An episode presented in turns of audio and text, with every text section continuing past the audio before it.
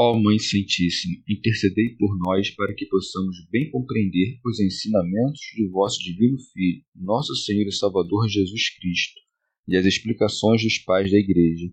Ó Virgem Imaculada, ofereço-vos este trabalho e peço que abençoais aqueles que o ouvirem, e que seja para a maior honra e glória de Deus. Amém.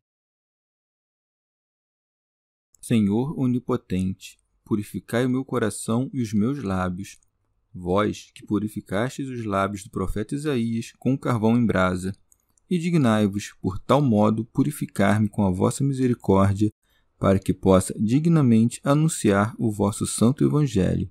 Por Jesus Cristo nosso Senhor. Amém. Senhor, abençoai-me.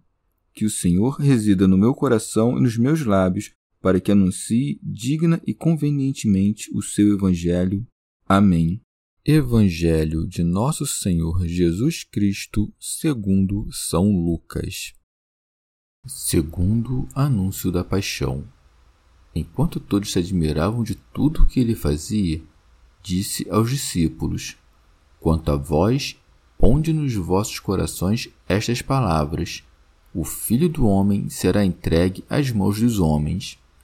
Eles, porém, não compreendiam tal palavra era-lhes velada para que não a entendessem, e tinham medo de interrogá-lo sobre isso. Comentários dos Pais da Igreja São Cirilo Tudo o que fazia Jesus era digno de admiração aos olhos de todos, irradiava de qualquer feito seu algo de significativo e divino, como diz o Salmo glória e esplendor puseste sobre ele. E, embora estivessem todos admirados das coisas que fazia, como diz a passagem, as palavras que seguem são dirigidas não a todos, mas apenas aos discípulos.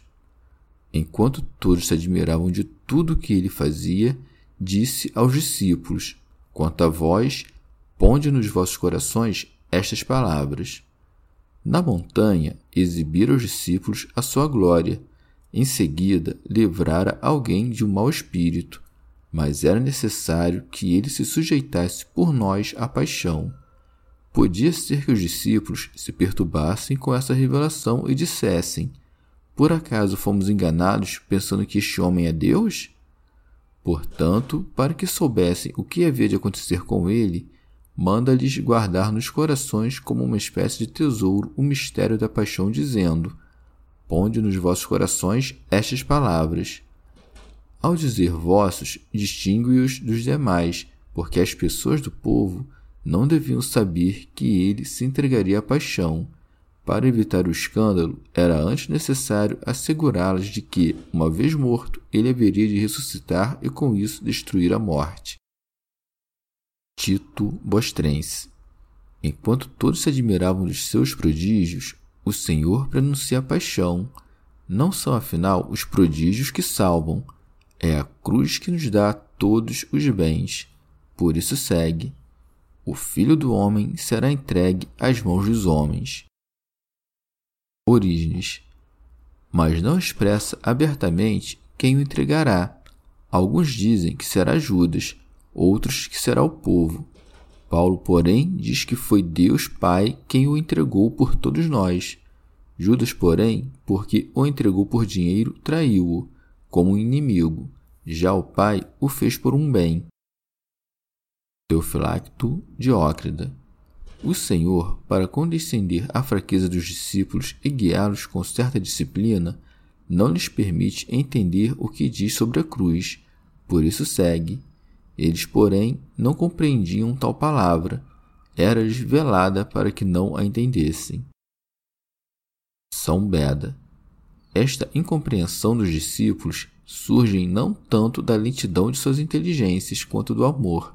Carnais ainda e ignorantes do mistério da cruz, não eram capazes de crer que morreria aquele que acreditaram ser Deus, e como já lhe tivessem ouvido falar muitas vezes por figuras, pensavam que, mesmo ao anunciar a traição que sofreria e a morte, falava em sentido figurado. São Cirilo. Mas dirá talvez alguém: Como puderam os discípulos não entender o mistério da cruz de Cristo, uma vez que a sombra da lei tratava dela em tantas passagens? Mas, como lembra Paulo, até hoje em dia, quando se lê Moisés, um véu o oculta ao coração dos leitores. Convém, portanto, aos que se aproximam de Cristo dizer: Abre os meus olhos e contemplarei as maravilhas da tua lei.